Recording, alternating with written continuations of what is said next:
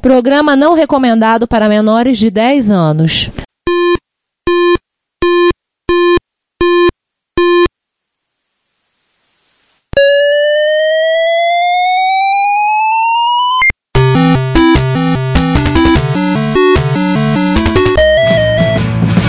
We bought it to help with your.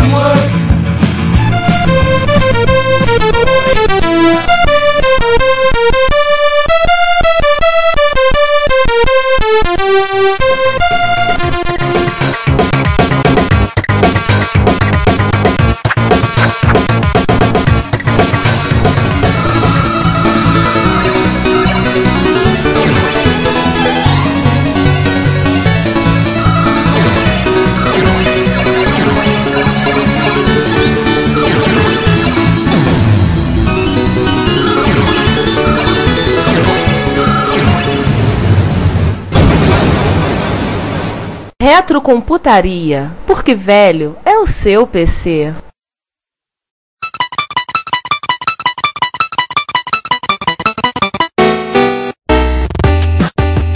Bom dia, boa tarde quem sabe, boa noite. Sejam bem-vindos a mais um episódio do Retrocomputaria. Pois velho é o seu PC. E hoje.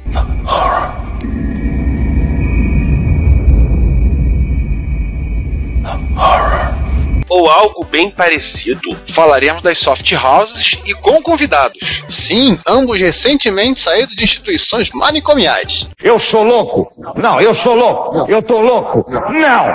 Eu não tô louco!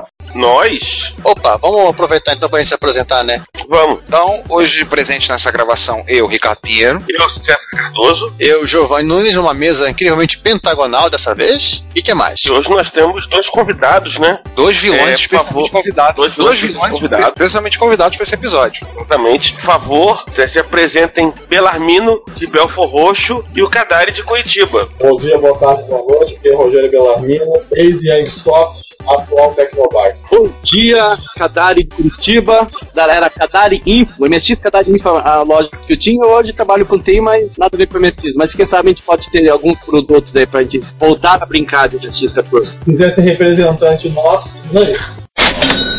Também. Bom, eu acho que vocês já entenderam qual é o nosso tema de hoje, né? Do Retrocomputaria 66, né? 66. 66,6. Na verdade, quem vai falar um pouquinho, tem muita coisa, mas vamos falar de soft houses e os nossos vilões, especialmente convidados, trabalharam com soft houses para MSX e eles vão falar um pouquinho sobre esse fascinante mundo das soft houses para MSX e para amigos clássicos, enfim, etc. Este é o episódio onde nós vamos matar a curiosidade de muita gente, e a nossa também no meio do caminho, né? Pra falar sobre o o dia a dia diário e cotidiano da vida em soft house. A gente só conhecia do balcão pro lado de fora, agora conhecer do balcão pro lado de dentro. Mas se bem que você trabalhou numa, né, Giovanni? É, mas isso não vem ao caso. Foram só 15 dias. Então não passou nem do período de experiência. Não, eu experimentei o suficiente e fui embora. Pra ver que não era pra você. Sim, também. Certo. Cadê? eu falo muito, você é novo na casa. Vamos lá, conta a tua história. Bota pra fora. Começa do início ou começa do meio? Não, começa Não, é, não, peraí. Vamos começar do zero. Aliás, vamos começar essa bagunça aí.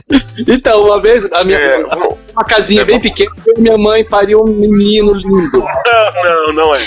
Vai pra frente, vai pra frente. Vai pra Não. frente. É. Só pra avisar pros nossos ouvintes mais novos, sim, havia um tempo antes. Hoje em dia tem loja de aplicativo, né?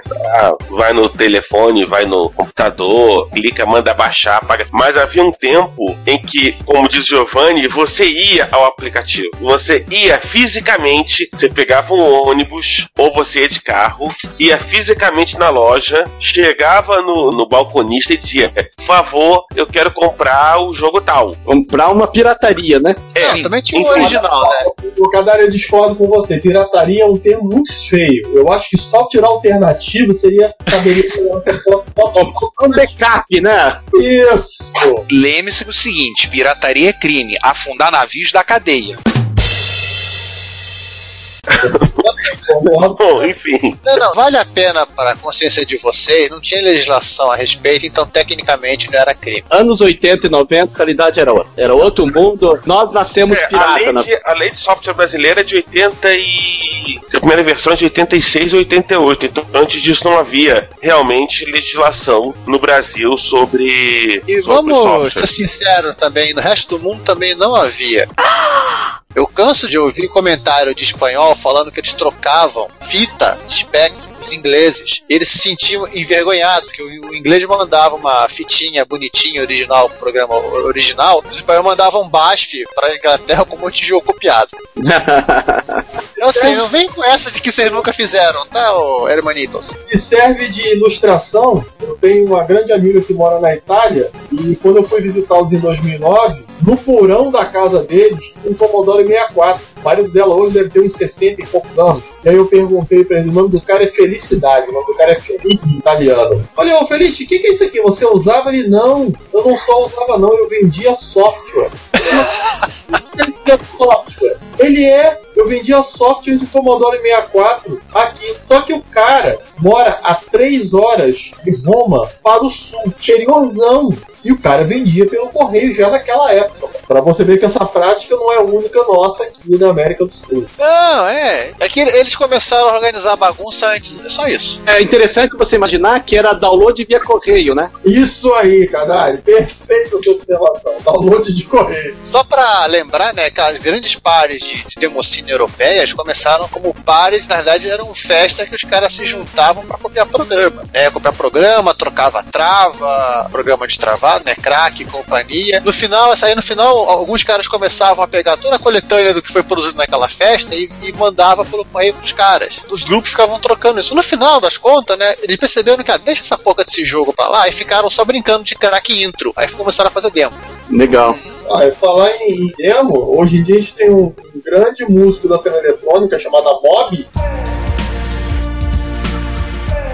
Começou a fazendo música para colocar em demo de Amiga. Não lembro se ele começou no Amiga, mas eu tenho, lembro de vários demos do Amiga que utilizavam músicas do Mob. Hoje em dia nem sei se ele fala mais isso, né? Tem gente assim como tem gente hoje em dia que trabalha com plataforma de alta performance que esquece que começou na MSX. Mas vamos lá, Kadari, começa você, conta a tua Vamos lá. história. A história. Gadalho, eu vou, eu vou, te, vou te dar o roteiro. Quem é você? Como é que você vê se deparar com esse mundo mágico dessa máquina de fazer doido? Como é que surgiu tua empresa? De quem foi a culpa? E fale um pouco sobre a sua carteira de produtos e serviços, né? Pra gente ficar sabendo. E Aham. vambora. Então, eu tinha lá mais ou menos 18 anos, eu vim pra, pra capital de Curitiba, eu era lá do interior, já tinha meu hotbit interior, programava em fita cassete, blá blá blá blá blá blá. Aí tinha uma soft house sobre Então uma Curitiba. perguntinha, Cadário. Você era aquele que o pessoal chama de VIP? VIP, vim do interior do Paraná. Yeah.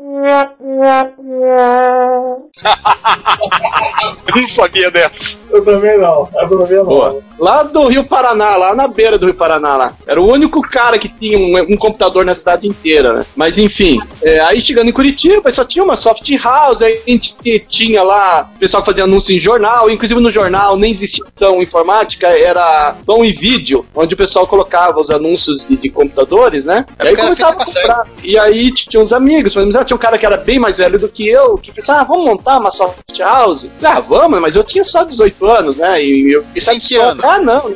Ah, isso foi em 87. Ah. 80, é, 87, 88, coisa assim. E aí eu falei, pô, eu quero uma tia, né? Falei, olha, eu não tenho como entrar de sócio, mas posso ser gerente. Eu já tinha o know-how, eu já, fazia, já era colecionador de backups de MSX, já comecei já a ter umas, uns disquete e tal, né? E a gente montou no shoppingzinho é, Maxi Plus. Então já tinha lá, falava de MSX Plus e tal, e bolei o nome de Max Plus na loja, no shopping. E aí foi legal, a gente montamos lá uma equipezinha e começamos a vender backups, né? O pessoal ia fazer downloads manuais, físicos, né? Levava os disquinhos. Cadari, rasga o verbo logo. Tu copiava jogo e fita cassete de disquete pra vender. Pô, olha só. Ah, na época é liberado. Já, já já fiz mais de 20 anos, relaxa. Já prescreveu, se preocupa não. É prescrito, né? Então, eu até criei na época um software que você selecionava no disco vários joguinhos e, e ele gravava na sequência completa nas fitas cassete. Então, até criava um programa para facilitar a pirataria.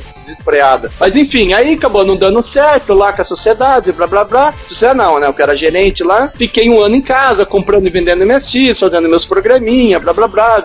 É, então, aí tinha um cara que eu nem lembro o nome dele, que vinha sempre do Japão e trazia aleatoriamente produtos MSX pra mim, que era jogos, eu tinha Metal Gear, tinha o SD7, o digitalizador de imagem, enfim, eu era ponte que, que o pessoal ia em casa só pra ver essas novidades. Já existia a transformação, já tinha os kits de Vectiano. Aí eu falei assim: ah, vou montar uma loja minha, né? Que eu já tinha com meus 20 para 21 anos. Então, montei a loja lá no Shopping Alga Verde, que era em 91, onde já até tive CNPJ naquela época. né? E aí tinha funcionáriozinho, aí já tinha a era do DDX. Bom, então, quando a gente tinha a lojinha lá, Lujinha do, do Brimo Kadari, o pessoal primi- é, até apelidava, a Lujinha do Brimo Kadari. Eu turqueava, né? Comprava, vendia, né? E já viu, né? E aí eu tinha um dos principais clientes que era umas lojas de fliperama. E aí eles chegaram lá e falaram, ó, você... Eles sabiam que em São Paulo tinha galera que modificava MSX pra pôr em fliperama e tal, eles perguntaram se eu poderia fazer isso pra eles, né? E aí dei uma fuçada, vi os joguinhos tipo Quart, Space Mambo, Tetris, e aí eu conseguia modificar lá, porque tinha todo um circuito da máquina fliperama pra reconhecer ficha, tinha que reconhecer o game over, o start, pra, né? Então a gente conseguiu fazer essa modificação né, no, no programa. E aí a gente vendia pro cara lá a- todas as transformações, o MSX inteiro pra ele, só que eu não cobrava o- a parte de software, né? Ah, Isso aí não tinha aquela malícia de cobrar, que era o mais difícil, que era modificar os jogos. Eu só vendia os equipamentos só. Você vendia só o hardware pro cara, não é isso? Isso, só o joguinho modificado pra ele. Quer dizer, não, não, vendia o hardware, só vendia o hardware. E ia de brinde os jogos modificados. É, você tava fazendo a filosofia da IBM, né? É, nós vendemos o hardware, o software vai de brinde. Bem isso, é, bem isso. Falando da IBM pra década de 90, né? Que agora, agora eles compram Agora, até o Oi. agora quem tem essa filosofia é a Apple, né? Você compra o hardware, o sistema operacional vai de brinde. É, porque a, a Apple é a nova IBM, a IBM é a nova Microsoft, a Microsoft é a nova, ou sabe-se lá o que agora. Estão virando outras coisas. Gente, Então. esse não é um podcast sobre estratégia comercial da IBM. Então vou, Ah. vou seguir então a, a minha historinha então. Aí o que acontece? Nós aqui de Curitiba tínhamos que lá pra São Paulo, né? Pra comprar as coisas. Então eu ia de ônibus pra São Paulo, eu tinha 21 anos de idade, às vezes ia um, um funcionário meu, um amigo, amigo meu junto. Só que como eu não usava cartão de crédito nem talão de cheque, eu levava dinheiro no bolso. E esse meu cliente, ele me dava dinheiro adiantado, ele confiava muito em mim. Então ele, ó, vou precisar de montar aí mais 10 máquinas, por exemplo. Então eu ia pegar, encher o bolso de dinheiro para comprar 10, 15 kits de transformação, ia lá na Avenida Paulista, no tio Caixano. Aí eu falava, ó, Demir, eu quero comprar 10 kits de transformação, tô aqui, vou pagar em dinheiro. Aí ele enchia os olhos com aquele monte de dinheiro na mesa. E aí eu tinha, ele tinha um funcionário, ia lá no fundo, lá no quiosquinho, e não sei o que, que ele fazia lá com o cara lá. Não, tá bom, me, vamos, espera um pouco que a gente tá terminando de montar pra você. E a gente passava a tarde inteira conversando, eu e o Ademir ali, não sei o que, que a gente conversava. E daqui a pouco aparecia as 10 kits ali, bonitinho, plastificadinho lá, e beleza, né? Chegava em Curitiba, a maioria tava faltando o CI, tava, que, tava queimado e não sei o que lá. Oh my god. Mas aí eu ligava, ô Demir, pô, não fazendo, putz, cara, desculpa, traz aí, manda de volta, a gente troca, a gente arruma. Mas a gente sabia, o cara já vendia sabendo que ele queria receber aquele dinheiro cheio na mão ali, né? Em cima da mesa lá, não ia falar, não, só vou poder te vender metade porque só metade que tá funcionando, né? A outra metade você compra com concorrente. Que, opa, não, não. Aliás, você comprava na DDX também, né? Eu ia, é, Tinha uma história meio estranha. Eles falaram que eu não podia falar pra ninguém aqui em Curitiba que eu comprava direto. Porque aqui tinha um outro concorrente maior que se dizia ser o exclusivo vendedor do sul do país da DDX. E eu ia direto lá na fábrica da DDX e comprava também, pagava em dinheiro lá, se dava muito bem, comprava os kits, os Mega RAM, aqueles 256 que era uma maravilha, né? Mega RAM Disk, o FMX, que é o FM Pack, caixinha de som, enfim, os produtos, ó, desculpa, Demir, mas os produtos da DDX era melhor, funcionava de primeira, viu?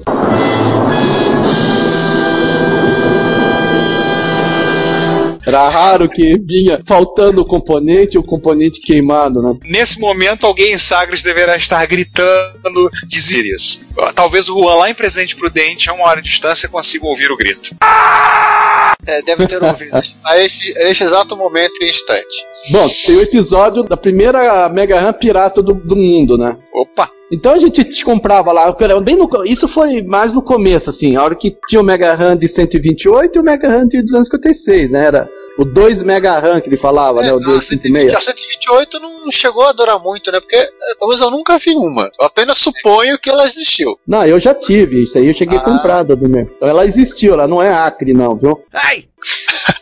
É, da 256, então, tipo, era febre e era meio carinho, porque é o único do mundo, né? O Demir tem parabéns, ele foi o cara pra conseguir botar a ROM em RAM, enfim, foi uma coisa fenomenal, né? E aí aqui eu tinha o técnico, o cara era muito curioso, ele abriu uma Mega RAM e falei, cara, eu vou reproduzir esse troço. E o CI do Odemir era tudo lixado, assim. Eu não sabia exatamente que CI que era cada um ali, né? Os componentes. Até a memória era lixada, né? Não dá pra saber que era um 256 ali, meio óbvio, né? Mas enfim, né? E aí ele fez a plaquinha, reproduziu, ele descobriu cada componente que era, cada chipzinho e tal, e eu falei, cara, eu consegui reproduzir, vamos ver se a gente consegue funcionar. E não funcionava, cara. Ele falou, cara, mas tá tudo igualzinho, todos os componentes convictamente é esse, exatamente igual. E no mesmo MSX funcionava o original e, o, e a versão melhorada não funcionava. Caramba, e um dia, não sei o que que aconteceu com ele, ele- um dos seis lá, ele queimou saiu fumacinha assim, ai que merda. Acho que não sei se foi fazer o multímetro, botou corrente, sei lá. E cheirou, falei, que bosta, pra ajudar, agora queimei o componente aqui, né? Aí, não sei, cagazaga, ele foi lá e colocou no MSX o Mega RAM dele e funcionou. Moral da história era a proteção da Mega RAM do Odemir era um não sei queimado. Ai, caramba! E aí a gente começou a reproduzir, aí a gente começou a fabricar Mega RAM e fazer a versão Kadari aqui em Curitiba. Infelizmente eu não tenho um desse, não sei lá quem vai ter uma versão Mega RAM nossa. Eu fico aqui imaginando a linha de montagem, os, os componentes sendo soldados. No final, o carinha que queima o CI só faz fumacinha e cola aquela etiquetinha com toda de qualidade. Oh, yeah. Bem isso. Ah, é, então nasceu a primeira pirataria de Mega RAM do Brasil, né? Do mundo, né? Eu vou fazer uma pergunta então pro Rogério. Rogério, seguinte, por acaso você sabe do Ricardo Pontes se, se aquele esquema da Mega RAM que ele postou também tem uma CI queimada? Passa pra frente. Aí o pessoal monta e não funciona, né? Bom, mas Segue o jogo, segue o jogo, segue o jogo. Mas vem cá, Catarina, diga saber de você. Você não tem nenhuma história pitoresca de cliente, alguma coisa assim que você possa acrescentar? Porque, cara, eu tenho algumas pra contar, mas eu não vou invadir o seu espaço. Quero me diga, não tinha nenhum cliente assim com alguma mania, alguma coisa estranha que o cara ia sempre, pedia sempre a mesma coisa? Quanto que em soft house tinha muito dessas coisas. Você, você viu como hobby é o momento que o cara vai se distrair do- da sua vida, então ele é muito crítico com esses detalhes. Então não tem nada interessante dessa época pra contar pra gente, não? Cara, olha, o, que- o que acontecia é que tinha piazinho, porque tudo era piá, né? Tudo era piá aqui em Curitiba gente fala pra moleque, né? Tudo menor que 18 anos, né? Aí tinha uns que ficavam, ia todo dia, parecia que batia cartão lá. Ia de manhã, passava o dia, ia ficar, ficar lá com a gente pra copiar, pra olhar. Até que um lá, falei, ó, cara, que me ajuda aqui a fazer umas cópias e tal. Ah, tá, eu ajudo. O cara ia lá, aí eu, ele falou assim, mas eu posso copiar um pra mim também? Vamos combinar, você trabalha pra mim e você fica livre de copiar o que você quiser. Cara, o Pia ficou meses trabalhando de graça, só em troca de poder copiar os joguinhos. O cara vendeu a alma dele pra você só pra copiar os jogos, é isso. Bem isso, é. Nossa Senhora! Ele ficava feliz em trabalhar pra mim, em troca ele podia copiar o que ele queria. Ele tava no paraíso. Tinha um, um- um funcionáriozinho, porque assim, eu vou revelar ó. Eu era um péssimo administrador, péssimo, eu era bem desorganizado. O estoque era novo, tinha 21 anos de idade. E aí tinha um funcionário que ele roubava minhas coisas e passava um de outro, ele chegava ali, ó, Cadário, ó, eu ganhei da minha tia, não sei o que lá, não sei o que lá, mas te vendo bem baratinho. Falou, ó, legal, e eu comprava dele o que ele roubou de mim mesmo, né? Que isso. Gente boa, hein? Nossa senhora. Sujeito quase honesto, né? Nunca foi Pois preso é. por engano. Caramba. Ah, episódios tem bastante, de comprar disquete roubado e tive que ir na delegacia. E blá blá. Eu tive que subornar o advogado deles com uma câmera filmadora Betamax. Por aí foi, né? Caraca, disquete roubado. Você ia numa loja, comprava um disquete, o cara tinha um disquete e Não. O cara apareceu com uma caixa de caixa da Nashua. Acho que Ah. tinha umas 20 caixinhas Nashuas. E lá na, na loja, ó, tô te vendendo isso aqui baratinho. É barato pra caramba. E comprei lá, e passou uns dias e apareceu um advogado, ó. Você comprou o disquete roubado. E aí tive que devolver o- maioria do disquete, pagar lá e ainda.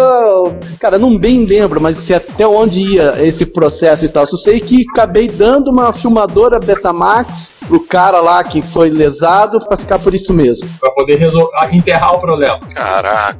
E foi vendido no meio da história. Não tinha nada a ver com isso. Não sabia. Ah, sei lá o que, que, que- qual que era. Uma dessa era tudo uma trama só de um povo só, né? Desde a venda do disquete até papo de advogado. Mas era moleque, né? 21 anos de idade, vai caem facilmente nessas. Você já era uma.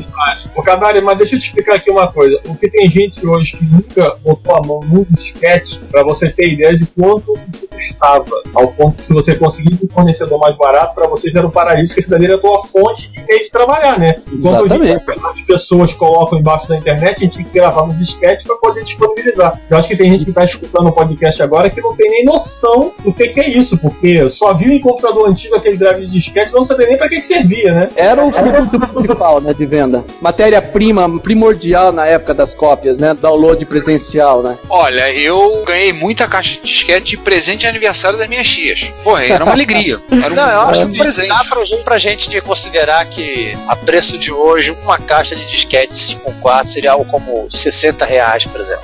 Poderia. Uma caixa de 10. Até esses dias eu achei uma, uma tabela de preço em dólar dos meus produtos que eu vendi na época. Eu não vou lembrar de cabeça aqui, mas tinha tabela completa, desde transformação, desde a... Tinha até o um Turbo R que eu vendi na época. um- Kit transformação funcionando e kit transformação sem funcionar. É, dois tipos de preço. É que, que funciona ou não funciona, né? Tu teve um Turbo R na época, Kadari? Eu tive em 91, sim. É Um cara. Era um. Em 91, 92, acho. Um cara veio, era, era da Marinha e chegou com um monstro lá da Panasonic. E aí, olha, eu quero vender tal. E aí eu vendi pro que é um amigo meu, que esse que eu fez eu voltar pro mundo do MSX novo.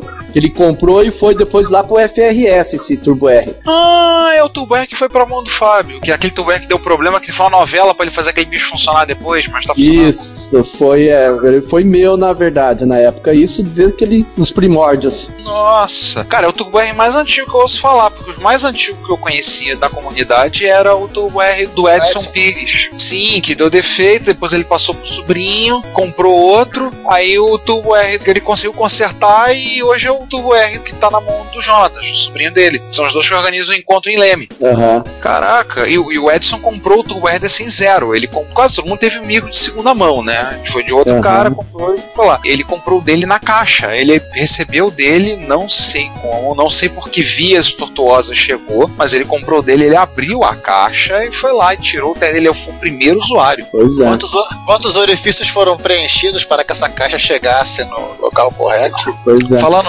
E foi mais ou menos em 92 que eu, chegou esse Turbo R na minha mão.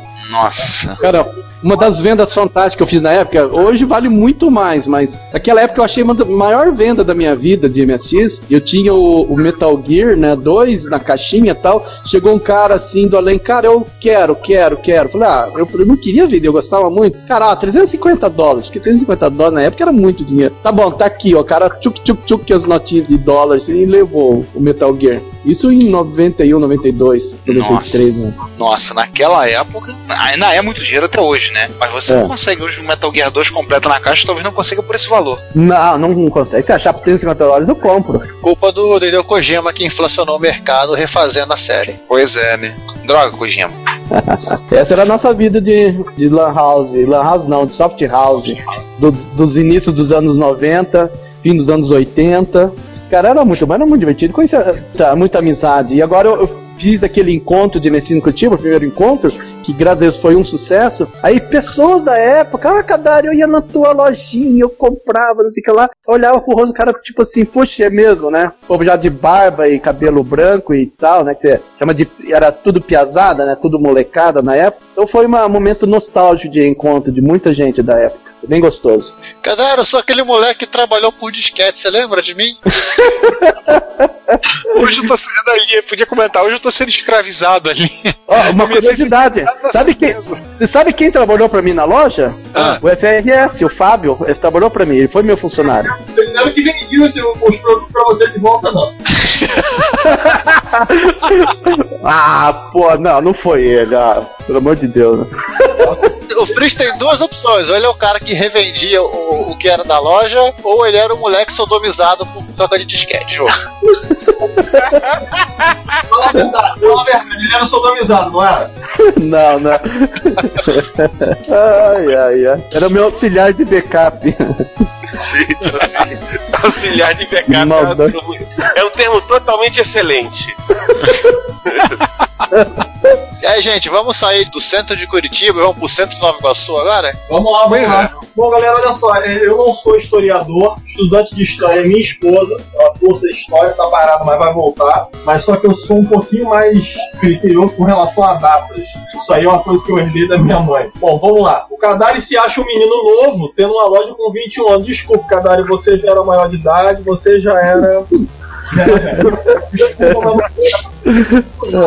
Eu cursava eletrônica, eu estudava no, no colégio chamado ABEU, Associação Brasileira de Ensino Universitário. Eu tinha um amigo que estudou comigo no básico, o nome dele era Marco Vulgo Prástico. Por que prástico? Porque ele não conseguia falar plástico, só falava. Então virou uma dele. Ele chegou pra mim e falou o seguinte: Poxa, cara, eu tenho um amigo que tem um computador. Eu falei, computador? Cara? Eu falei, porra, computador é coisa de gente rica. cara. Ele, não, cara, eu tenho um amigo que tem um computador, não sei o quê. E levou na casa o referido amigo, chamava Paulo. Ouvi falar de MSX, mas peraí, deixa eu me corrigir. Antes de ver esse MSX, que aí já foi a confecção da, da Yanksoft, tinha um cara chamado Alexandre Kiyoshi Esse cara era descendente de japonês, ele era neto de japonês, onde ele tinha toda aquela indumentária. Ele tinha um altarzinho pra Buda, a geladeira dele era daquela de catraca da Mitsubishi, tudo na casa dele era japonês. E aí um grande amigo meu, que é meu amigo já há mais de 30 anos, não sou tão velho assim, tenho só 44, mas a gente começou a ter amizade com 6 anos de idade. Ele, pô, cara, olha só, vamos na casa do, do Kiyoshi que ele tem um computador. E aí eu, eu- isso eu tava no básico, porque eu estudava à noite, tava fazendo o segundo grau, eu estudava à noite, eu tinha 15 anos, e aí conheci, comecei a conhecer essa galera só depois do segundo semestre, que eu tava fazendo um curso de eletrônica digital, que eu tomei pau na vida de um curso, e eu tive que fazer, fazer o curso. É, tomei pau na vida com relação à matéria, tá, gente? Aham, Cláudia, senta lá. Vamos ser bem É bom que isso fique bem claro, inclusive. É, o vizinho do César no fundo já me alertou que tem que ser bem explicado. Então, tive que ser transferido da noite pra manhã, onde eu fui conhecer essa galera mais abastada, onde esse Kyoshi tinha um Hot Beat, onde o primeiro jogo que eu vi foi o Goonies, carregado na fita cassete depois de 20 minutos, e vi o Rollerball. Aí você fica assim, começa a se, a se transformar no seu, na sua motivação de vida, entendeu? Eu tenho que ter pra ter um MSX. E aí, cara, eu falei, eu tenho que ter um MSX, eu tenho que ter um MSX, que. E em paralelo eu conheci um CP400 de um amigo meu chamado Luiz Paulo. E foi o quê? Tem um outro computador que agora eu não lembro. Mas o que me marcou mesmo foi o MSX, porque, tipo assim, a máquina tinha som e vídeo, o gráfico era muito maneiro. O CP400 era um bicho comparado com o Hot Beat. Kill it! Kill it! E aí, o que que acontece? Conheci esse Marco Prático, ele me apresentou para um outro cara que tinha um expert. Pô, o expert já era assim, a cara profissional, né? Pô, é um maquinão, né? Pera aí, o velho golpe do micro profissional, né? É, Quem olhava assim, pensei que era um computador, né? é, aí você veja como é que são as coisas. Isso daí foi no ano de 86, mais ou menos. Passou um tempo, quando foi no ano de 89, eu fui conhecendo mais uma galera, mais uma galera, tipo assim, eu nunca tinha trabalhado. E aí, me juntando com esse plástico aí, ele me apresentou os outros amigos, tá? Eu comecei a ver, eu falei, poxa, olha só, dizem que computador é um negócio que dá dinheiro. Eu queria ter uma certa independência. Falei, por que a gente não monta uma loja? Isso com 15 anos. Pô, mas porque a gente vai ter que registrar, não sei o quê. Como sempre, tem um que é mais esperto. O Paulo, que era um dos sócios, onde nós éramos, que eu vou já, já, já dar o nome dos outros sócios, falou, pô, vamos montar um negócio. Pô, mas um negócio tem que ter uma base. Então ficou eu como administrador, o Paulo responsável por vendas, o Marco Antônio Lima, programador, e o Renato, que era o outro sócio, ia nos auxiliar com relação ao atendimento. Beleza. Uma equipe grande. É, eram quatro pessoas. Por que Yanksoft? Todos nós tínhamos menos de 18 anos. Era tudo de menor. De menor. Literalmente de menor. Senti velho agora, hein? É, é, por isso que eu falei pra você que você falou que tava novo com 21, desculpa, mas você já era velho.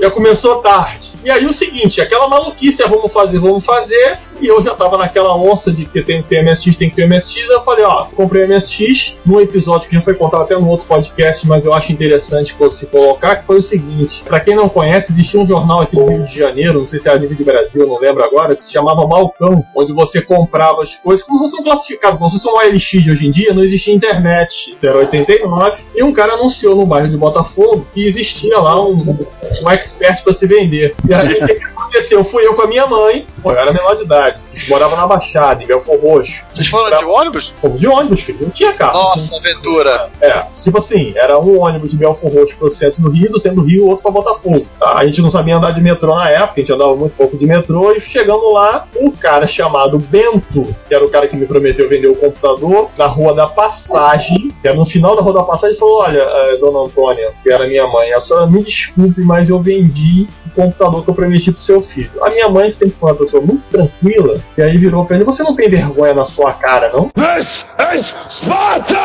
Como é que você fala comigo pelo telefone que você tinha um computador para me vender, me faz atravessar a cidade e chegar aqui e você não tem? Não, a senhora pode ficar tranquila que na realidade aquele estava sem caixa, sem nada. Tá vindo um amigo meu de Niterói de carro para cá trazendo um na caixa pro seu filho. Aí eu, lógico, né, sorriso de orelha a orelha. Quem comprou o computador que era para ser meu foi o Sander. Ok, ok. Olha, No primeiro podcast que eu participei, na residência anterior do Sander, é, descobrimos lá ao vivo, online, todo mundo junto, né? Acho que só o César e o Giovanni estavam de fora do Rio, onde eu descobri o seguinte, que na realidade quem comprou o mico que era pra ser meu foi o Sander. Ele comprou na frente, mas eu acabei ganhando um expert na caixa, entendeu? Novinho em folha e ali, tipo assim, a minha mãe não sabia, mas a compra do mico já estava atrelada ao seguinte negociata. Se eu tivesse um micro, eu podia entrar na empresa. Como a minha mãe, como a minha mãe não escuta mais podcast porque ela já não habita dentre nós, agora a gente pode rasgar o verbo. Então o que acontece é o seguinte, já estava tudo armado. Se eu tivesse o computador, eu podia entrar na empresa, entendeu? Acho que ninguém sabe dessa história. Então, ok. Só que o seguinte, ó, você vai abrir uma empresa, beleza. Se hoje em dia já é uma loucura abrir uma empresa, você imagina naquela época.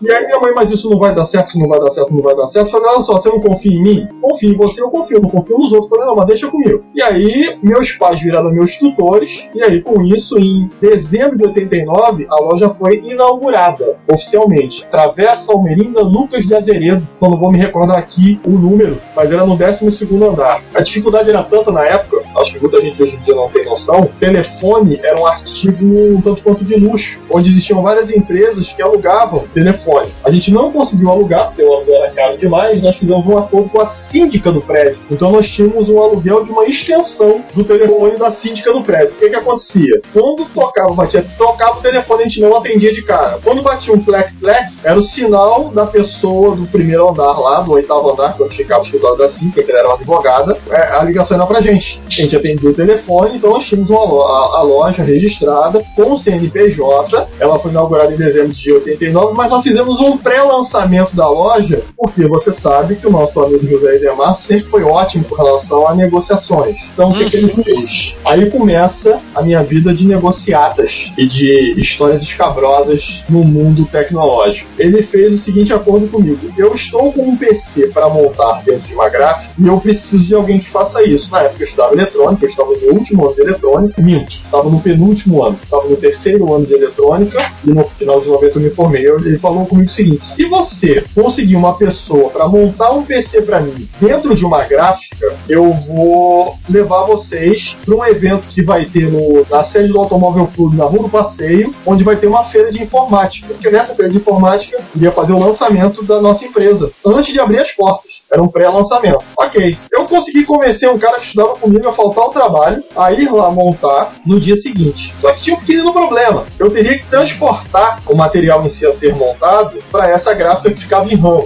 Naquela época, não existia mercado branco e mercado negro, só existia mercado negro. Então eu fui ali na Praça Tiradentes, onde eu nunca tinha visto uma câmera na minha vida, e simplesmente o cara, eu toquei na porta e perguntei pro cara, falei, não, eu sou enviado aqui do José Idemar, parecia até uma boca de fogo, porque os caras me atenderam na câmera, falaram comigo através do microfone, eu esperei um tempo, eles ligaram para não sei quem, eu entrei. Lá dentro eles só tinham o gabinete e o monitor oficialmente, com nota fiscal. O resto era mercado negro.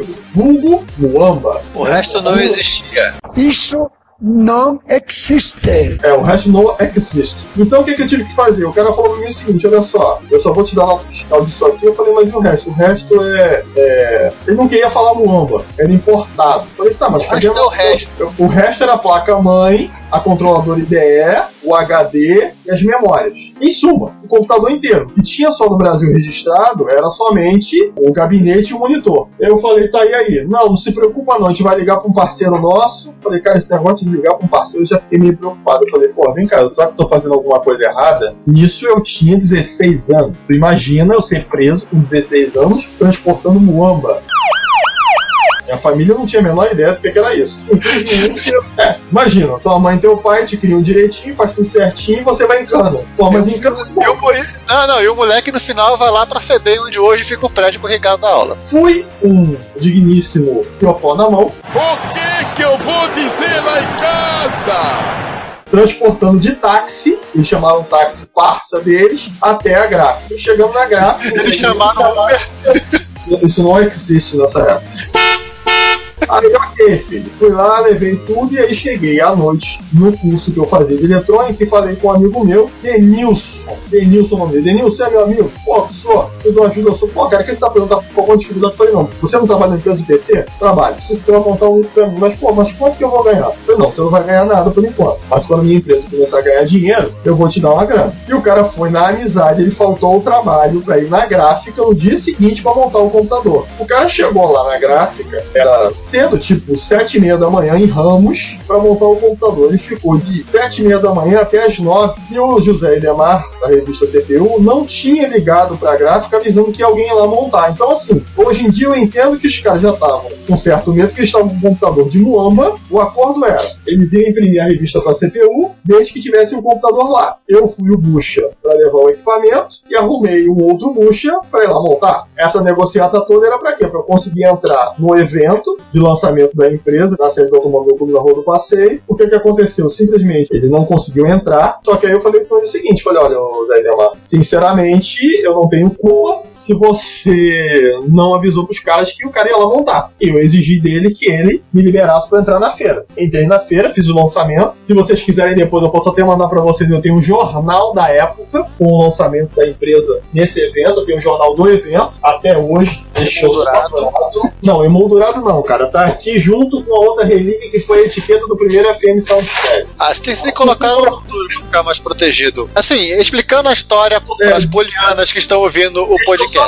Deixa eu só dar a data. O evento saiu no Jornal dos Eventos, no suplemento especial. Foi a primeira Expri, posição de produtos e revenda para produtos de informática. Foi no dia 16 de outubro de 1989. Agora, por favor, elucide. Hein, César, vamos explicar para as polianas, né? O Zaidemar, ele imprimir a CPU na gráfica de ramo, só que ele não tinha dinheiro para pagar isso. Então ele prometeu um computador. Ele trocou serviços por um bem. Vem cá, você comprou o computador ou ele te deu Não, dinheiro? O computador era dele, eu só ia fazer só, eu era só um puxão. Só a montagem, né? Ele então. Eu era só É, a música pra transportar.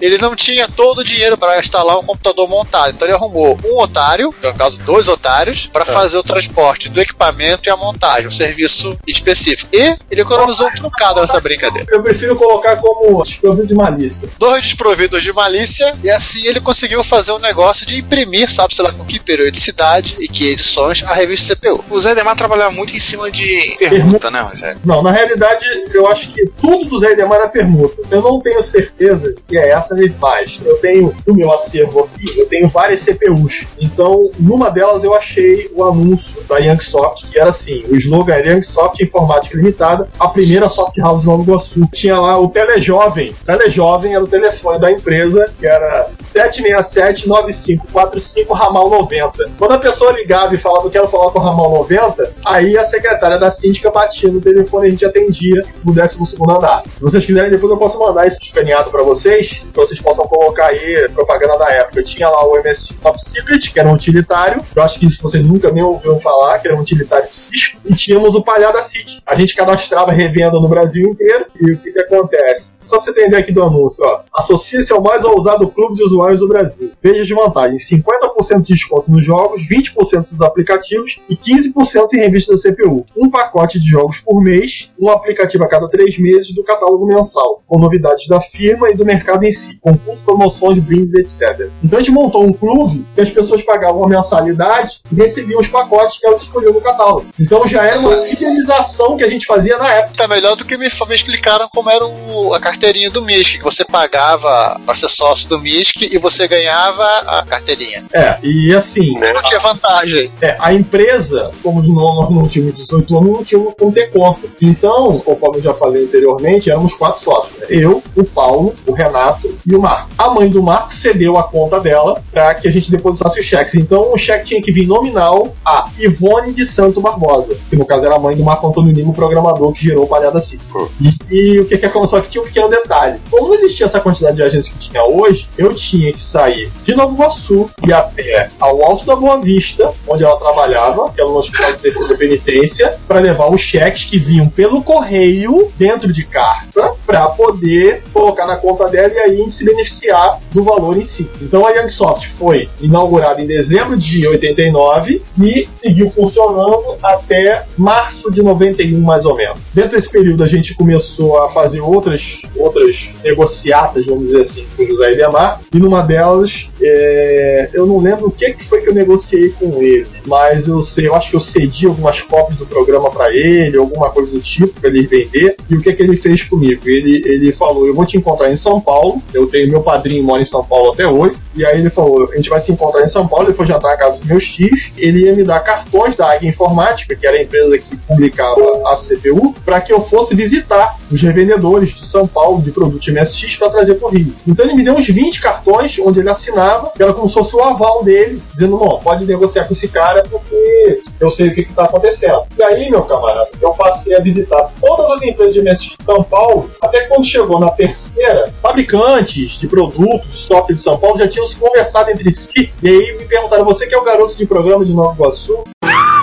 Falei, como assim? Não, você não. É, assim, eu era o garoto de programa de Nova Iguaçu, porque eu era. Simplesmente eu passei 15 dias visitando todas essas empresas, procurando representação para trazer para Nova Iguaçu. Porque assim, o local mais próximo que tinha, que era conhecido, era MSX Soft em Vila Isabel. A 28 onde- de setembro. Na 28 de setembro, onde o seu Antônio nasce, aquele amor de pessoa. Tem que falar pra você. E beleza. Se você não era cadastrado junto à DDX, você não tinha o direito de vender nada, assim como o nosso amigo Cadara já falou anteriormente. Então eu falei com ele, não, mas então eu queria me cadastrar, mas qual é o volume de vendas que você vai ter para justificar que eu possa dar uma representação para você? Eu falei, não, se você quiser eu posso ir até a DDX. A DDX não vai me cadastrar. E aí ele não me cadastrou e tudo nessa vida tem dois caminhos e eu conheci um rapaz chamado Sérgio, eu não me recordo do sobrenome dele, ele era dono da Infoteles, que era um representante da DDX igual o Kadari, meio por debaixo dos panos e lá dos Teles. Então eu simplesmente falei pro seu Nassi que eu não precisava dele pra mais nada, voltei, fiz um, um acordo com o Sérgio da Infoteles e quando ele ia comprava, quantos você quer, Rogério, esse mês? Então, ele comprava pra ele, comprava pra mim, então era um braço da DDX através da Infotel. Pra você ter uma ideia, mas aí eu tinha representação de tudo quanto é canto, entendeu? tudo quanto era produto, eu era representante inclusive da CVS. Nosso primeiro micro, meu primeiro 2.0, foi um micro transformado pelo Ademir Cachano da CVS. Você também comprava 10 kits achando? Não, eu não comprava. Eu vou te ser sincero que a gente nunca vendeu um kit da CBS. A gente não chegou a vender. A gente só vendeu, acho que se chegou a vender, se eu não me recordo bem, da DDX, porque era um valor muito alto. E assim, o cara ter o MSX já era uma grande coisa. O cara ter o MSX com drive era mais ainda. Agora o cara ter um kit 2.0 na época era muito caro. É, porque era opção. Você quer um drive ou você quer a transformação, que eram quase o mesmo preço. É, pra você ter uma ideia, quando eu comprei o meu micro, eu conheci o Sérgio porque eu descobri um anúncio dele, não sei se foi, se foi no classificado do Globo, tinha na Baixada, porque eu não queria voltar na cidade. Então o que acontece? Eu, já- eu comprei meu drive de disquete 5 1 quarto com o Sérgio da Infoteles. E aí eu travei esse contato com ele, comprei primeiro o drive, depois é que eu comprei o computador. Nossa, eu nunca usei fita cassete. Bando de garotinho juvenil! Eu já comecei Você direto com o drive. Eu conheço história de gente que, por favor, não riam. O cara preferiu transformar para MSX2 do que ter um drive. Agora sim, imagine como ele fazia para carregar os jogos. Fazia. Cassete? Jesus. Não, peraí, peraí, peraí. Meu. O de MSX2 com cassete. Sim, fazer o quê? Eu só não te digo que esse cara que fez isso se chama Márcio, porque o Márcio eu sei que ele também não usou fita cassete. Aliás, ele tinha drive de 3 mega. É, na realidade é tipo assim, né, cara? Tem gente que gosta de sofrer e leva isso a um grau elevado, né? E você carregar um jogo de MSX2 na fita cassete e, tipo, dá na minha cara pra me acordar todo dia. Eu acho. Um jogo de Mega RAM, fita cassete, quase não demora. Cara, se um jogo de 16K, que era um Guns, levava 20 minutos pra carregar, quanto tempo levava pra ele carregar um jogo de Mega ROM? Atenção, gente, por favor, regra de três. Faça a conta aí que a gente não vai fazer, não. Entendeu? Então, tipo assim, o cara quer sofrer e entrou na fila do no Vale do Eco, né? Eu sofri, eu sofri, eu sofri, eu sofri. Vamos voltar lá à empresa. Então a empresa tava indo bem, né? Só que teve um pequeno detalhe, né, cara? Tipo assim, eu não tinha a experiência que eu tenho hoje. Então, uma coisa que eu falo pra qualquer um: não mude de emprego, não abra negócio na véspera de troca de governo. Se vocês lembram bem, teve uma eleição e o nosso amiguinho, Fernando Collor de Mello, foi empossado em março. Então, assim, eu abri a empresa em dezembro, pensando nas vendas de Natal, vendi um monte de coisa, beleza, janeiro, beleza, fevereiro, beleza. Quando foi em março, que na época a posse do, do presidente era em março, o Collor entrou, o que, é que o Collor fez? Tomou o dinheiro de todo mundo. Todo mundo ficou desesperado. Aí a empresa deu uma baqueada bem grande, entendeu? Mas, tipo assim, vamos tocar o bar? Vamos tocar o bar. Vamos tocar no bar. Só que, é, como eu já disse antes, até durante a conversa com o quando anteriormente, é o seguinte: sócio é o tipo de coisa que você tem que pensar muito mais até do que a escolha da tua mulher. Porque se você não dá certo no relacionamento, você apenas termina e divide os bens. Um sócio que você tenha, ele pode te ferrar por anos, como até mesmo o Kadari falou, né? Que ele ficou 10 anos sem CNPJ. conta. Nesse clube que a gente tinha, tinha muita gente de Curitiba. Tinha um senhor, o nome dele era bem diferente, então por isso eu não. O nome dele se chamava. Kadari. Não, o nome dele era.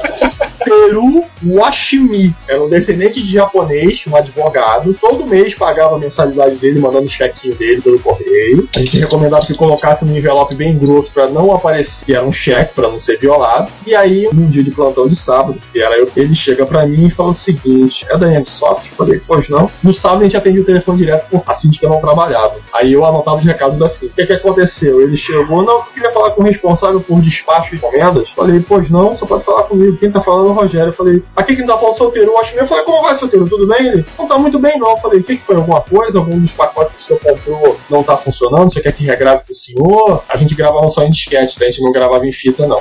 Porque você tem níveis de sofrimento e a gente não, não Vocês queria não por chegam lá masoquismo, tá bom. não, não. né? E aí ele chegou, eu falei, não. Foi, mas o que que houve? Não, porque já tem três meses que eu estou pagando o clube de vocês e não recebo nada. Eu falei, não, mas eu vou dar uma olhada aqui e ver o que aconteceu. De repente, extraviou, não. Eu não recebi nada, eu fui até o correio e não chegou nada. Falei, tá. Fui lá e e aí fiz uma ligação pra ele de volta. Falei, olha, realmente não foi despachado nada, não. Eu só queria saber se realmente era isso mesmo, não tinha despachado nada, porque eu vou resolver o problema. Eu falei, como? Eu vou processar a empresa de vocês, eu vou fechar a empresa de vocês. Aquele papo de advogado básico, né? Que tipo, eu posso, eu faço, eu aconteço, é Deus no céu e eu na terra, né? You will die, mortal. E aí eu descobri, com esse pequeno detalhe, que o nosso sócio, Paulo, estava desviando o dinheiro dos cheques, eles estavam colocando cheques no nome dele, entendeu? Simplesmente. Beleza. É, retificando até a informação a respeito do cheque, a gente passou a usar a conta da mãe do Marco, porque antes era a conta do Paulo, do pai do Paulo, que tinha uma farmácia. Então ele levava o cheque lá, o cheque vinha em branco, e ele colocava o nome do pai dele, ele estava o cheque no nome dele e estava desviando dinheiro. A gente convidou ele a se retirar da empresa, gentilmente. Ah, mas e tudo que eu coloquei? Ou você saiu então de processo. Ele saiu com a mão na frente e atrás, e falando pro seu Hiroshi que teria três meses de clube gratuito, por conta dele ter descoberto esse, esse rombo na empresa, e aí passamos a tocar a empresa só nós três, né? No caso, o